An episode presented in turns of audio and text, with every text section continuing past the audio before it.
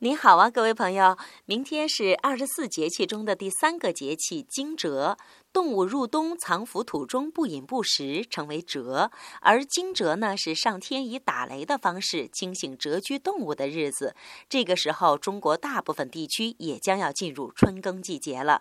进入仲春后，桃花红，梨花白，黄莺鸣叫，燕飞来，正是走入大自然踏春的好时节。不过，在这儿，明珠可要提醒您，一定要注意保暖，不要着急更换春装。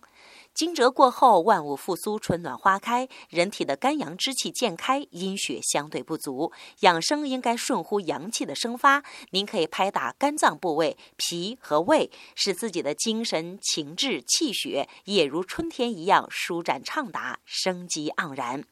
今天，请您回复“春雷”两个字，春天的春，雷雨的雷，春雷。给您看一组图片。